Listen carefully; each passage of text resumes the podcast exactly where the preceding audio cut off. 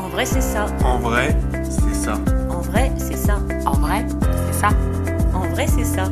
En vrai, c'est ça. En vrai, c'est ça. En vrai, c'est ça. En vrai, c'est ça, le podcast qui pique là où ça fait du bien. Explorer et questionner la santé sous toutes ses coutures. Idées reçues, inconscient collectif, réseaux sociaux, autant de prismes qui déforment la réalité. Prenons le temps d'écouter ceux qui expérimentent au quotidien et racontent. En vrai, c'est ça. Bonjour, je suis Estelle Barrellon, pharmacienne et naturopathe, et je cherche avec vous la meilleure façon d'aborder sa santé.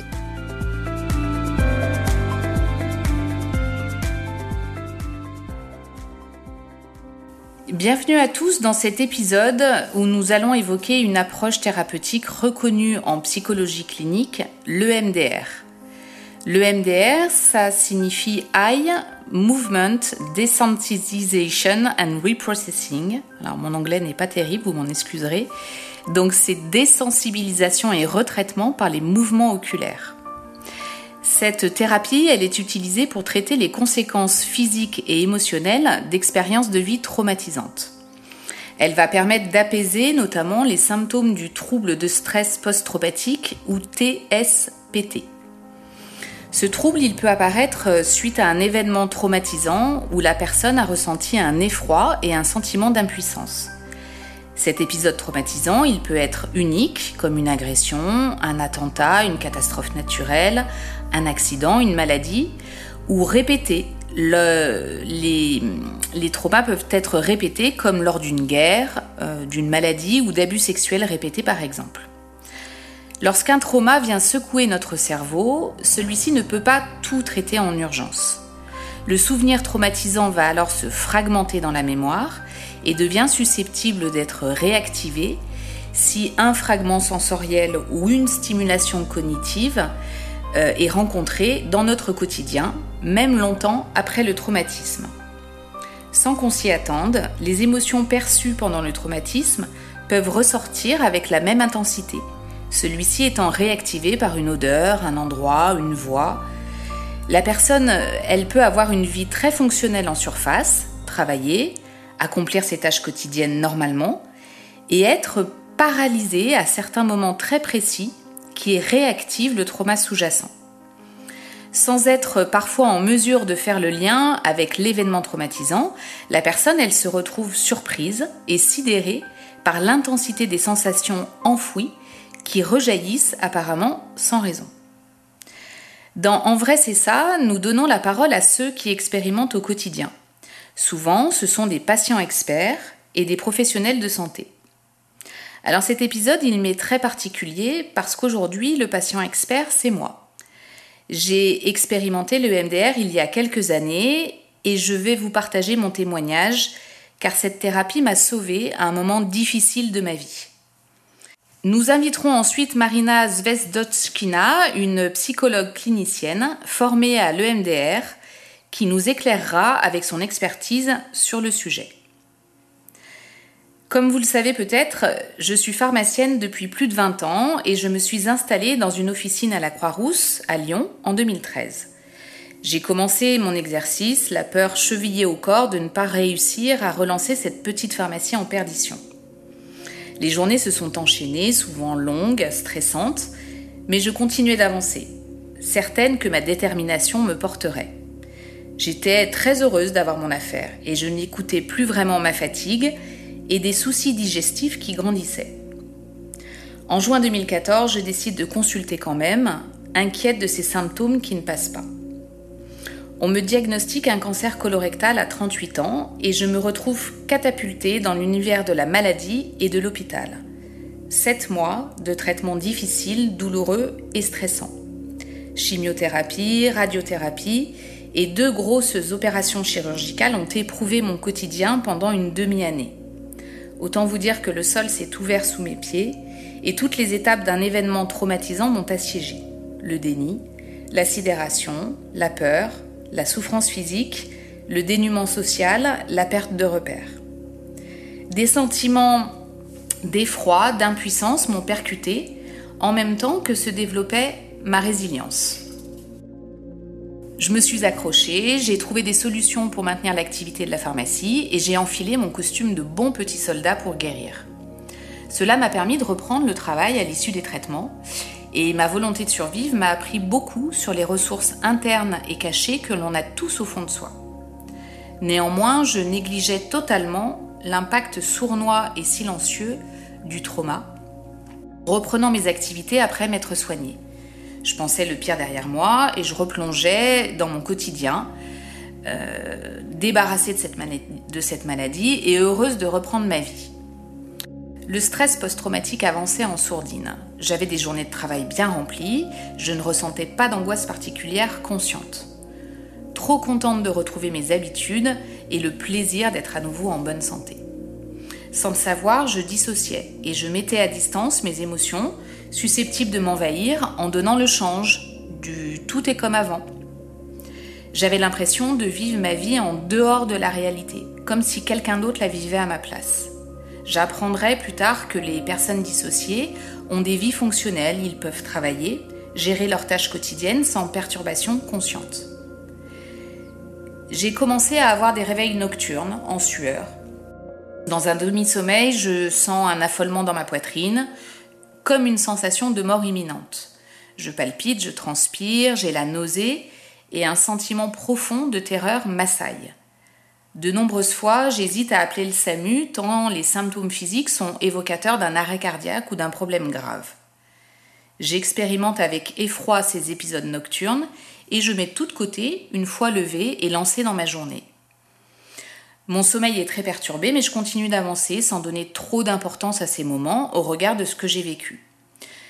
Donc je suis pharmacienne et il suffit qu'un patient atteint du même mal qui m'a hanté se retrouve face à moi au comptoir pour que je me retrouve en pleurs au fond de la pharmacie, incapable de l'affronter.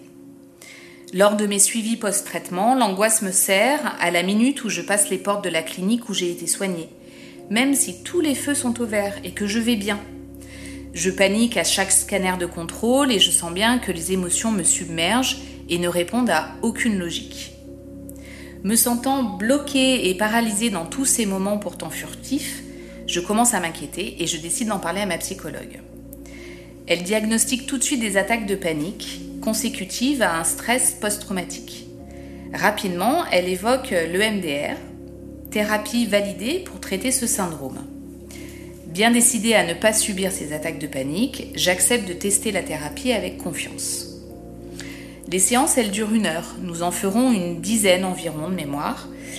Et je me rappelle qu'avant la cinquième, les réveils en pleine nuit cesseront. Nous explorerons avec la thérapeute ma mémoire du traumatisme. Je dois retraverser les moments douloureux, mais cette fois accompagnée par la psychologue qui sécurise et balise la traversée. Je choisis la technique du tapping plutôt que les mouvements oculaires qui me fatiguent trop. La thérapeute tape sur ma cuisse droite puis la gauche en rythme, tandis que je revis les souvenirs traumatisants. Alors je suis parfois secouée de sanglots profonds, c'est intense, ça me demande de l'énergie, mais je sens bien qu'à chaque séance, le souvenir traumatisant s'éloigne, se floute. Les émotions s'ordonnent, la mémoire classe les fragments et les range pour ne plus qu'ils jaillissent comme un diable de leur boîte. Je vais mieux très vite, surprise par la rapidité et l'efficacité de la méthode. Je ne me réveille plus en âge la nuit, je n'ai plus d'accès de panique à la clinique et je peux même servir des patients atteints du même cancer et leur raconter mon expérience. Pour moi, le MDR a été salvateur. Il m'a permis d'affronter mes peurs et mes angoisses qui évoluaient en sous-marin dans mon inconscient. J'ai pu archiver ce souvenir de manière apaisée et même si cette période de ma vie m'a profondément marquée, je peux aujourd'hui vous la raconter sans avoir de perturbations majeures et invalidantes. Je suis fière d'avoir eu le courage de pratiquer le MDR, d'affronter mes angoisses profondes et cachées. Même si le traitement bouscule au départ, je me suis sentie sécurisée tout au long des séances par le cadre de la méthode, répété à chaque début de séance par la thérapeute.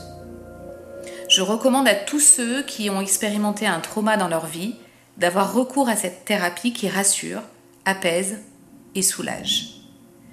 Pour vous expliquer en détail les tenants et les aboutissants de l'EMDR, j'ai convié Marina Zvestochkina, qui a été ma thérapeute à l'époque et avec qui j'ai pratiqué le MDR. Je ne la remercierai jamais assez de m'avoir accompagnée dans ce travail salvateur pour moi. Marina, elle est psychologue clinicienne, elle a travaillé longtemps à l'hôpital et en libéral à Lyon avant de s'installer à Marseille. Nous la contactons donc par téléphone. Elle nous expliquera tout sur le MDR, quand l'utiliser, comment se déroule une séance, combien ça coûte, vers quel thérapeute se tourner. Je lui laisse la parole.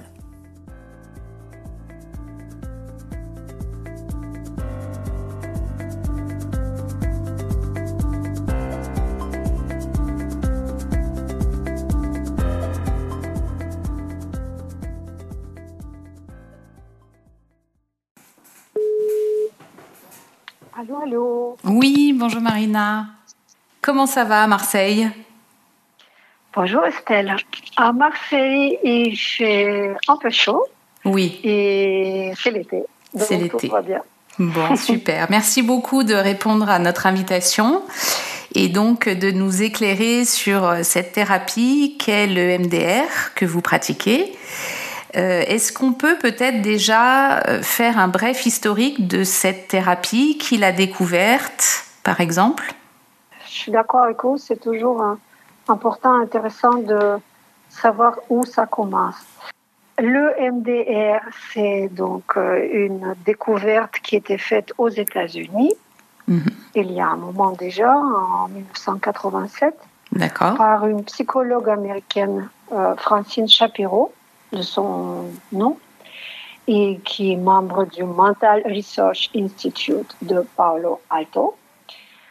Et ça s'est fait dans un contexte, dans des circonstances euh, inattendues pour elle. Euh, Elle-même, elle était euh, à l'époque où la découverte a été faite très prise et envahie même dans des pensées douloureuses liées à ce qu'elle traversait personnellement. D'accord. Et en faisant une promenade de midi, euh, ou peut-être plutôt après le repas, dans le jardin du laboratoire où elle travaillait, elle s'est rendue compte de manière complètement étonnante que quand elle bougeait les yeux, à gauche, à droite en marchant, il y avait du changement dans les pensées qui venaient à elle et qu'elle se mettait à penser à des choses plus légères et Ah, d'accord. euh, inquiétantes. Étonnant. Oui, c'est comme toutes les découvertes. Et oui, On c'est fortuit. Mm, mm. Voilà, et puis elle en a parlé aux collègues en revenant au labo. Là où nous avons eu de la chance, euh, c'est qu'elle était déjà dans un contexte qui permettait d'en faire quelque chose. Elle en a parlé aux collègues. Ils ont tout de suite décidé de faire des essais. Et puis ils ont vu qu'effectivement, il y a un phénomène qui existe. Et puis, euh, ça a été pris euh, au sérieux, je dirais comme ça, et les études étaient réalisées par conséquence qui ont confirmé l'existence de ce phénomène. D'accord. Donc, euh, ce phénomène, c'est la stimulation du cerveau droit, cerveau gauche, avec les yeux? Le phénomène est la stimulation bilatérale alternée Mhm. du cerveau qui peut se faire par le biais de différentes façons de stimuler le corps. Ça peut être les yeux, ça peut également se faire avec les tapotements qui peuvent se faire au niveau des genoux ou des épaules, qu'on appelle typing, puisque les termes sont euh, américains. Et le tout est de se trouver à l'endroit où quelque chose mal s'est passé et stimuler les deux cerveaux pour leur proposer de se saisir de la possibilité de repasser et de retraiter. Mais je pense qu'on va y revenir Tout à tout fait. à l'heure pour euh, Tout à fait. un peu plus concrètement. Donc, le MDR, elle est essentiellement utilisée dans les cas de traumatisme. Est-ce que on peut peut-être brièvement rappeler ce qu'est un trauma et les conséquences qu'il peut avoir sur le psychisme? Le traumatisme, c'est la rencontre d'un sujet, d'une personne, avec un événement qui va euh, donner à vivre le sentiment d'exposition à un danger imminent, à une menace, à une menace qui risque fortement d'entamer l'intégrité physique et ou psychique du sujet, de l'individu. Et euh, souvent, c'est associé à un vécu d'impuissance. D'accord. Nous sommes dans ce genre de circonstances avec la sensation de notre impuissance et d'absence de protection. Est-ce qu'on peut donner quelques exemples de traumas Absolument. Je tiens à cette occasion à préciser que dans l'opinion publique, les traumatismes sont souvent associés à des événements euh, reconnus à l'échelle euh, du pays ou mondiale, des choses qui sont avérées traumatiques, comme par exemple des graves accidents, des catastrophes naturelles, les situations de guerre, les attentats, ou encore les violences avérées, Mhm. physiques, psychologiques, les abus, y compris les abus sexuels, les décès, les maladies.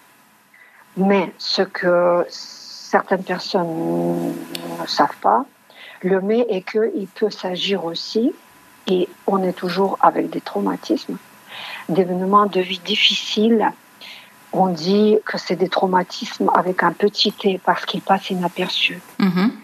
mais ils peuvent être la source d'émotions ou de comportements excessifs ou inadaptés dans la vie quotidienne. Par exemple, l'enfance, quand nous sommes enfants et nous sommes dans des contextes où autour de nous, c'est très perturbé, où nous sommes humiliés, moqués, euh, pas reconnus, où les deuils difficiles, ou les séparations. Et dans nos vies d'adultes, ce sont des difficultés aussi personnelles ou professionnelles. Et ces perturbations émotionnelles que nous avons traversées à un moment donné vont ensuite s'exprimer sous diverses formes parce qu'elles n'ont pas été digérées, n'ont pas été traitées. Et c'est là qu'on va constater des comportements inadéquats qui posent problème Mhm. et des troubles psychologiques. Voilà, ça, ce sont des conséquences euh, des traumatismes. D'accord. Donc on peut considérer par exemple un divorce de ses parents comme un trauma. Si ça n'a pas été accompagné de manière adéquate, oui. Ok. Très bien. Donc il n'y a pas d'échelle dans les traumas. Un trauma euh, euh, pas dans le qui n'est pas reconnu comme quelque chose de traumatisant, comme une guerre, un- peut provoquer les mêmes choses qu'un qu'un trauma plus bénin entre guillemets. C'est ça. D'accord.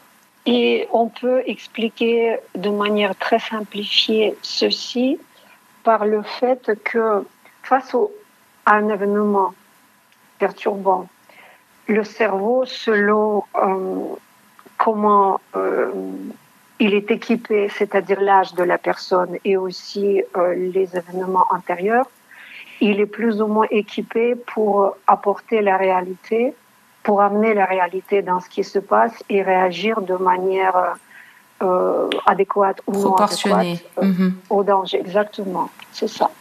Ça dépend de la gravité du traumatisme.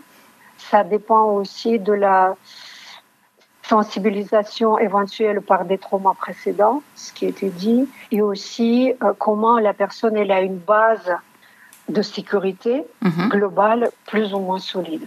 D'accord. Très bien, bah déjà ça éclaire beaucoup de choses. Euh, les neurosciences qui sont très à la mode en ce moment, elles, euh, elles parlent beaucoup de l'amygdale et de l'hippocampe pour traiter les souvenirs traumatisants. Qu'est-ce que vous pouvez nous dire à ce sujet? Effectivement, le cerveau, il est composé de différents départements qui vont être chargés de différentes opérations, de différents travaux. Et si par exemple le cortex, cette partie du cerveau qui se trouve euh, au niveau du front, euh, et la partie rationnelle qui, quand elle est branchée, va traiter ce qui se passe de manière adéquate et apporter la relativité Mhm. s'il n'y a pas une menace réelle. Quand euh, le cerveau reçoit les informations de la présence du danger, ce sont d'autres parties du cerveau, et je vais revenir à votre question, qui prennent les devants. Et euh, la primauté, si je peux dire comme ça, va aller du côté du traitement réalisé par l'amygdale et l'hippocampe. Mhm. L'amygdale, c'est une petite glande qui reçoit constamment des informations sensorielles Mhm. et elle les évalue. C'est elle qui scanne tout ce qui arrive au niveau sensoriel. Et à l'amygdale, elle, elle fonctionne comme un système d'alerte. D'accord. C'est elle qui va décoder tous les stimuli qui viennent pour pouvoir orienter et dicter des réactions comportementales. C'est C'est pas la- négociable avec elle. C'est la vigie. Oui, exactement. C'est exactement ça. Mhm. Et l'hippocampe, c'est une petite partie du cerveau qui se situe à l'intérieur des lobes temporaux. Elle, elle appartient au système limbique. Le système limbique, euh, c'est un nom qui est donné à plusieurs structures du cerveau qui jouent un rôle très important dans le comportement, la mémoire et certaines émotions. Ça fait que quand le cortex qui est chargé normalement de euh, apaiser et d'apporter une relativité lorsque le contexte est tel, quand il est débranché parce que l'amygdale a traité à sa façon comme étant très inquiétant ce qui se passe, euh, l'hippocampe va prendre le relais et brancher le comportement et associer dans la mémoire passée tout ce qui va renforcer euh, la nécessité d'alerte. Et les émotions qui vont se déclencher vont être les émotions qu'on déclenche face euh, au danger imminent, c'est-à-dire la peur qui va prendre toute la place. Et le cerveau reptilien, il va activer euh, le système de défense parce qu'il s'agit de la survie de l'espèce que nous sommes. Et il y a trois voies. C'est la sidération, d'abord. Mhm. Après, il y a le combat ou fuite. Ici, ni combat ni fuite ne sont pas envisageables. Ce qui reste, c'est la mort feinte, la soumission. Euh, D'accord. on se fiche. Et il n'y a plus de capacité à penser ce qui se passe. Il faut aussi dire une, une- une dernière peut-être précision, donner pardon une dernière précision à cet endroit. L'hippocampe n'est pas en mesure ni intégré ni indexé dans le. Tout ce qu'il a intégré, il va le déclencher comme étant actuel et euh, présent dans ce qui se passe. Donc, quand il y a des réminiscences de trauma, c'est lui qui rentre en jeu et c'est comme si le trauma venait d'arriver. Exactement. Nous Mhm. réagissons comme si ça venait de se produire. et nous allons produire un comportement inadéquat et ça va être associé par des réactions physiologiques de stress parce que ce sont les systèmes neurovégétatifs et neuroendocriniens qui rentrent en jeu. Et il y a des manifestations de stress intense. Ok, c'est super clair. Alors, si on veut revenir un petit peu euh, sur le pragmatisme de la thérapie de l'EMDR euh, pour euh, aider les patients traumatisés, quand est-ce qu'on peut recourir à cette thérapie? Qu'est-ce qu'on peut traiter avec elle? Et ma dernière question, il y en a beaucoup, il y en a trois d'un coup. euh, est-ce que l'EMDR fonctionne sur les enfants? Très bien. On va recourir à l'EMDR lorsqu'on va constater la présence des perturbations émotionnelles chez la personne qui peuvent s'exprimer sous diverses formes. Pour euh, nous aider à mieux nous comprendre, je vais donner des exemples. L'irritabilité, l'angoisse, les cauchemars, la tendance à l'isolement. Ça peut être euh, quelque chose de plus global comme un état dépressif. Les comportements agités parfois qui peuvent être des comportements violents. Mhm. Il y a aussi des formes particulières qui sont des formes de somatisation, où il va avoir des douleurs physiques sans qu'il y ait une euh, raison euh, Physiologique. somatique Mhm. et physiologique exactement. Et chez les enfants, ce sont les comportements inadéquats et les attitudes qu'on appelle la régression. L'enfant, il va se comporter comme si il redevenait plus petit, euh, il va parler bébé, il va avoir des réactions de petit bébé. Mais c'est important aussi de préciser qu'il peut avoir, euh, au-delà des comportements, des troubles psychologiques euh, qui deviennent un peu plus euh, euh, installés à travers les comportements et les façons d'être. Là, je pense aux addictions D'accord. ou aux troubles de comportement alimentaire, les phobies aussi, les attaques de panique. Donc, Et voilà, ces perturbations, elles apparaissent quand le cerveau il est dépassé par un choc ou Mhm. plusieurs chocs, il n'arrive pas à traiter. Et les informations sont stockées. Et dès qu'il y a quelque chose qui vient et qui réactive ces mémoires traumatiques, tout va arriver, se réactiver, comme, comme vous l'avez dit à juste titre tout à l'heure, comme si on venait de le vivre. D'accord. Donc, dans tous les exemples que vous, vous, nous avez cités, les enfants qui régressent tout d'un coup, les problèmes d'addiction, les troubles de l'alimentation, le MDR peut avoir un, un intérêt. Absolument. D'accord. Absolument. Il faut aussi préciser que le processus de traitement qui est activé par la thérapie MDR, c'est un processus conscient. Il correspond, c'est ça qui est très puissant, je trouve, dans l'MDR, il correspond à ce que fait naturellement notre cerveau quand il ne se bloque pas. D'accord. On, reproduit des choses qu'il devrait faire.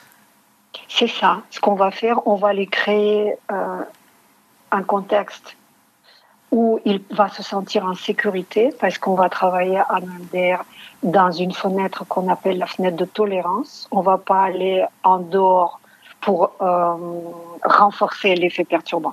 On va travailler dans la fenêtre de tolérance et euh, voilà traiter ce qui est à traiter, euh, puisque le cerveau va venir coopérer. Il va décider que là, il peut retraiter. D'accord. Tout à fait.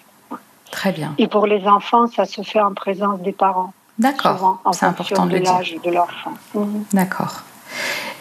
Comment ça se déroule une séance de MDR Il faut dire que le protocole de base, il y a différents protocoles. Le protocole de base qui est, je pense, hum, utilisé euh, peut-être le plus souvent, après, je ne peux pas dire pour les collègues, mais oui, c'est le protocole de base, c'est voilà, la, trame. Hein. Mhm. Il se déroule en vue de séance. Donc, il y a quelqu'un qui vient en séance et qui dit qu'il y a quelque chose qui ne va pas bien et qui souhaite euh, traiter ceci. On commence par la première étape qui est la prise de l'histoire. On va demander de raconter ce qui ne va pas et euh, donner les grandes lignes de l'histoire. Mhm. Ensuite, c'est l'étape préparation. On va euh, expliquer le fonctionnement de la thérapie UDR. Euh, on va mettre en confiance, créer ce qu'on appelle nous, un lien thérapeutique, mhm. parce qu'on travaille en confiance. On va évaluer le niveau de la perturbation et on va créer ce qu'on appelle le ciblage. On va faire une feuille de route, on va euh, noter toutes les situations euh, perturbantes vécues qui peuvent se présenter comme ce réseau de mémoire traumatique qui amène aujourd'hui à avoir la perturbation. Et, après, et ensuite, pardon, à partir de ce ciblage, on va traiter le problème. On va d'abord désensibiliser mhm. pour que le niveau de perturbation arrive à zéro. Et ensuite, on va accéder à une nouvelle manière de penser, soit dans des circonstances euh, qui autrefois ont été enregistrées comme étant menaçantes. Et il y a ensuite l'installation de la nouvelle manière d'aborder euh, ce qui a été vécu et ce qui a créé la zone de perturbation. On finit par vérifier que le corps est tranquille avec l'installation de la nouvelle manière d'aborder la question. Et ensuite, on fait la clôture pour la séance d'après confirmer le changement, réévaluer, toujours confirmation. D'accord.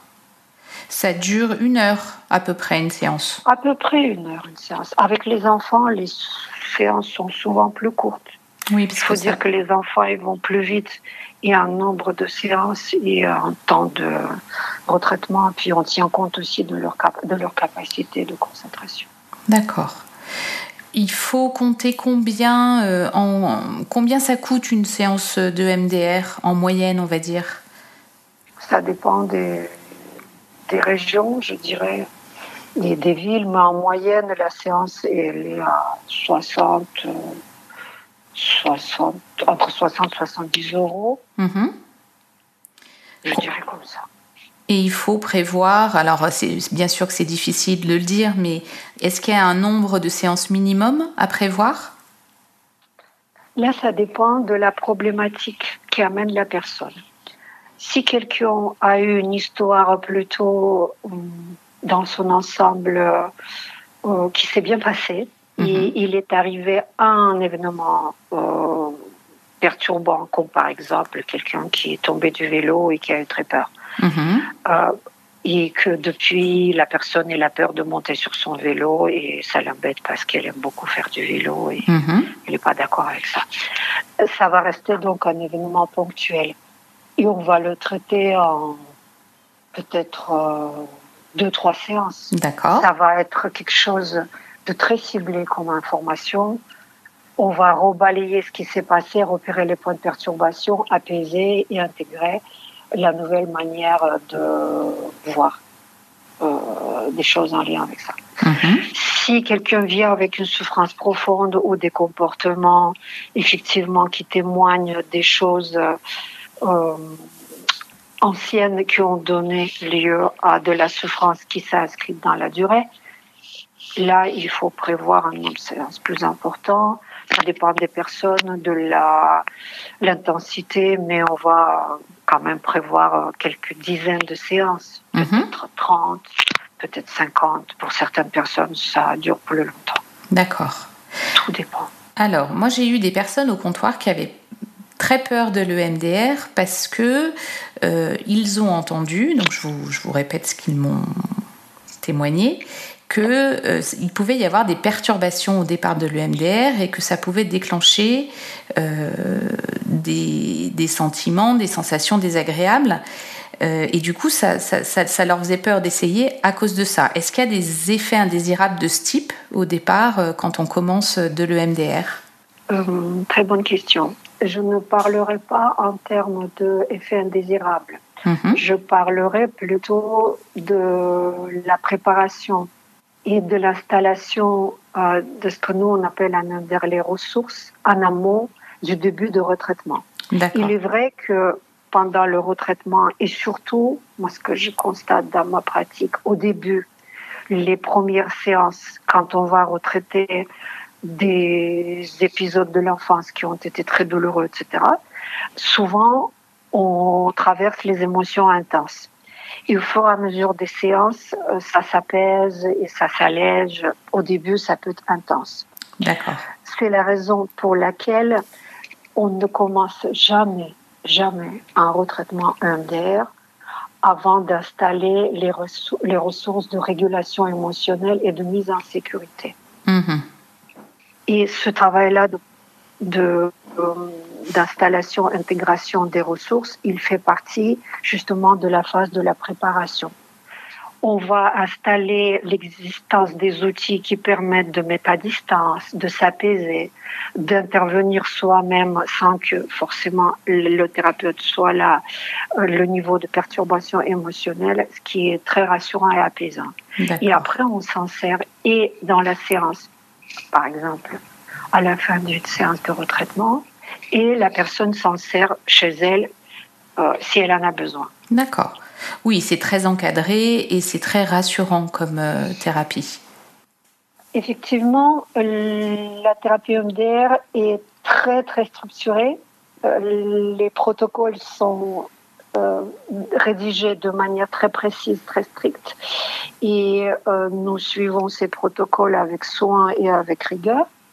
Et d'autre part, quand on sait que effectivement le cerveau préfrontal est débranché quand nous sommes en contact avec ce qui est traumatique, le fait d'assurer la sécurité est, est fondamental. Sinon, en fait, tout simplement, je vais dire comme ça, de manière très triviale, le cerveau, il va pas accepter d'y aller. Bien sûr. Il y aura des résistances, c'est-à-dire, bon, il va y avoir des choses qui vont venir, mais on n'ira pas. Là où s'est formé ce réseau des mémoires inadaptées, puisque perturbé par euh, le vécu du trauma. D'accord. Donc, euh, bien entendu, c'est une thérapie euh, sur laquelle il faut- les, les psychothérapeutes doivent être formés, les psychologues. Qui peut la, pra- la pratiquer et comment est-ce qu'on peut trouver un thérapeute qui est qualifié?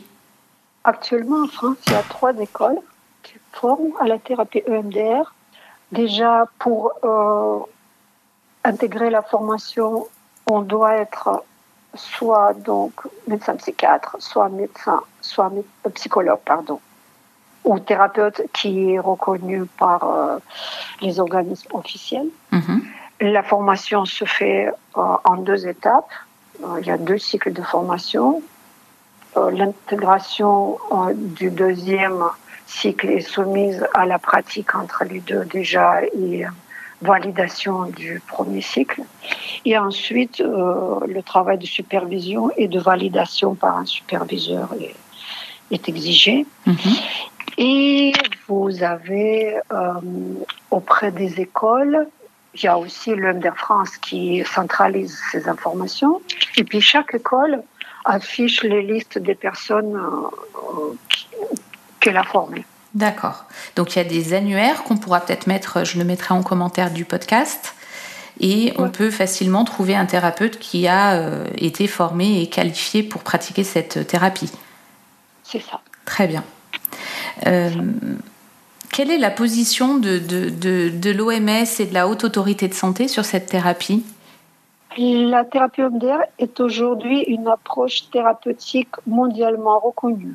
D'accord. C'est important, hein, le niveau de reconnaissance par la communauté scientifique pour son efficacité, effectivement, dans le traitement des troubles post-traumatiques. Et elle est la seule avec les TCC, ce sont les thérapies euh, cognitives comportementalistes, dont l'usage est officiellement recommandé, effectivement, par la Haute Autorité de la Santé. Et ce, depuis l'année 2007. Oui, c'est assez Et l'Organisation mondiale de la santé, elle a publié en 2013 également euh, le fait qu'elle reconnaissait et qu'elle recommandait officiellement la thérapie EMDR. D'accord. Très bien. Bon, bah merci beaucoup Marina pour toutes ces informations. Euh, Peut-être pour conclure euh, cette intervention, vous pouvez nous donner, vous, euh, votre ressenti à propos de cette thérapie. Est-ce que vous aimez l'utiliser? Est-ce que euh, elle vous est utile, indispensable dans votre pratique? Absolument.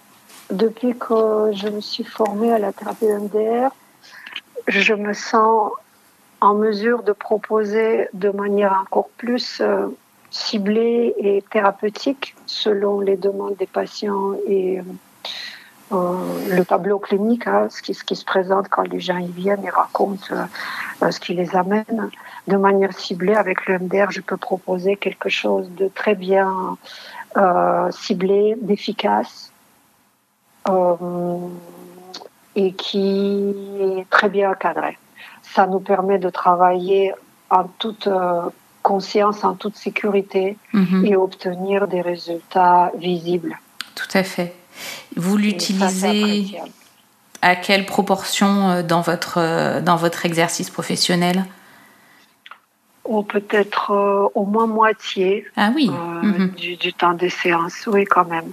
Il faut dire aussi que dans le contexte, contexte actuel, suite à la traversée euh, du Covid, il y a eu des réactivations en- dans le monde entier. hein. Bien sûr. constate beaucoup chez nous, mais bon, c'est partout. Les réactivations des traumas qui dormaient, un peu qui sont moulés.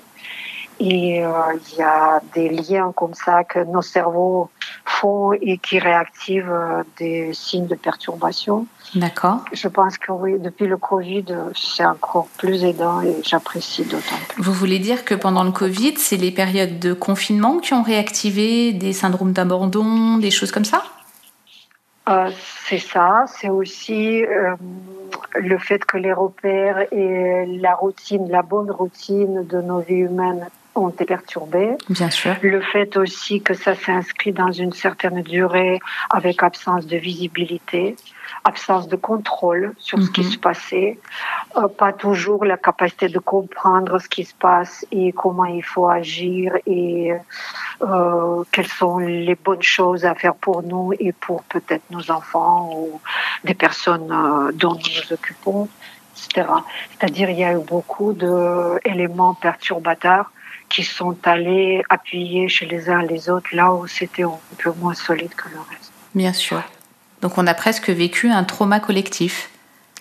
C'est un trauma collectif D'accord. que nous avons vécu au niveau mondial, à mon sens, absolument. Entendu.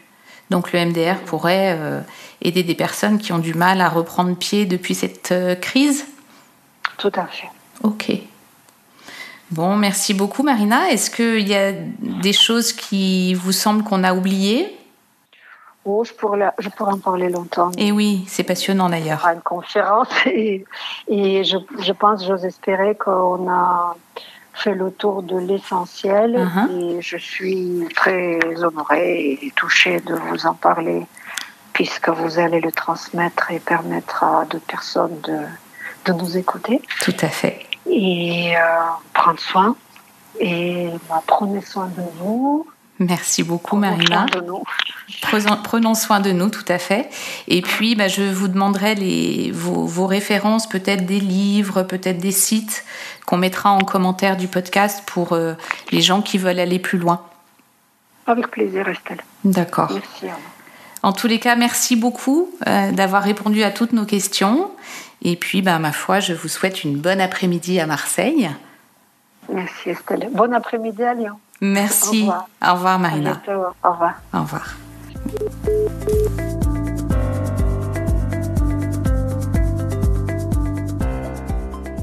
Voilà, l'épisode En vrai c'est ça le MDR touche à sa fin.